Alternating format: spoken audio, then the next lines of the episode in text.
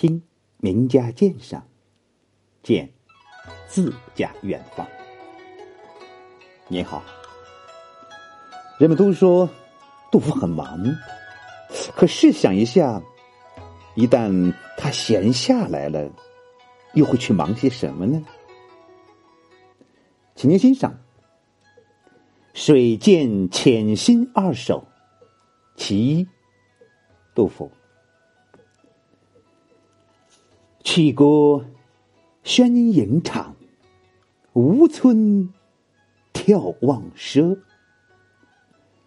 澄江平少岸，幽树晚多花。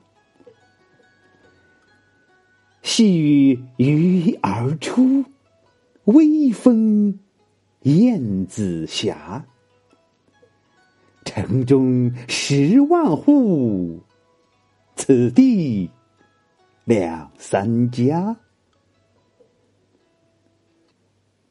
杜甫定居草堂之后，经过他的一番经营，草堂原亩扩展了，树木栽多了，水亭旁还添了专供垂钓、眺望的水涧。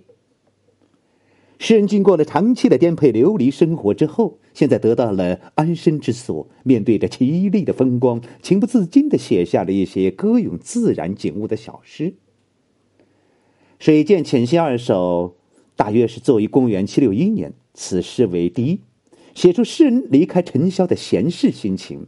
轩是长廊，涧是栏杆，奢是远的意思。首联先写草堂的环境，这儿离陈郭很远，庭院开阔宽敞，旁无村落，因而诗人能够极目远眺。中间四句紧接着是写眺望到的景色，澄江平少暗，诗人凭栏远眺，澄清江水浩浩汤汤，似乎和江岸齐平了。这是写远景，幽树晚多花，则是写近景。草堂四周郁郁葱葱的树木，在春日的黄昏里盛开着姹紫嫣红的花朵。散发出迷人的清香。五六两句刻画细腻，描写是极为生动。细雨鱼儿出，微风燕子斜。你看呐，鱼儿在毛毛细雨中摇曳着身躯，喷吐着小水泡，欢欣的游到水面来了。这是水中，你再看那空中。那燕子呢？轻柔的躯体在微风的吹拂之下，倾斜着掠过水面，蒙蒙的天空。这是历来为人传颂的名句。唯其雨细，鱼儿才欢腾的游到上面；如果雨猛浪翻，鱼儿就得潜入水底了。唯其风微，燕子才清洁的掠过天空；如果风大雨急，燕子就会经受不住了。诗人遣词用意精微至此，为人叹服。一个“出”字写出了鱼的欢欣极其自然；一个“霞”字写出了燕子的轻盈逼真生动。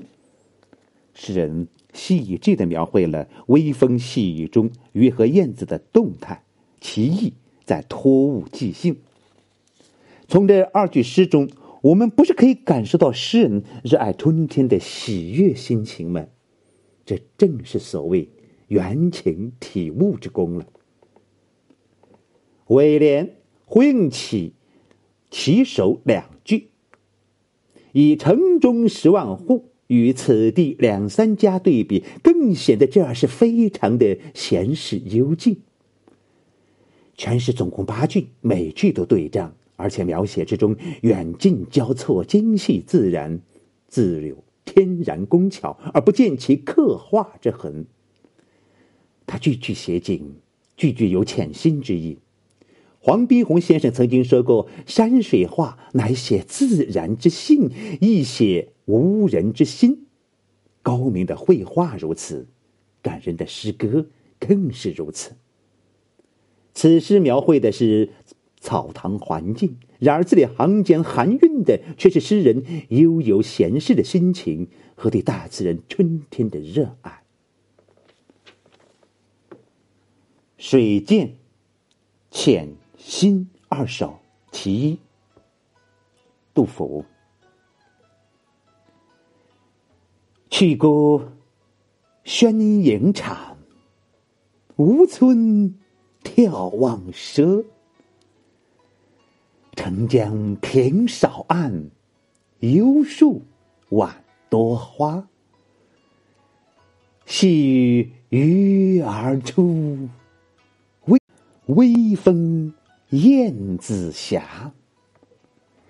城中十万户，此地两三家。谢谢收听，再会。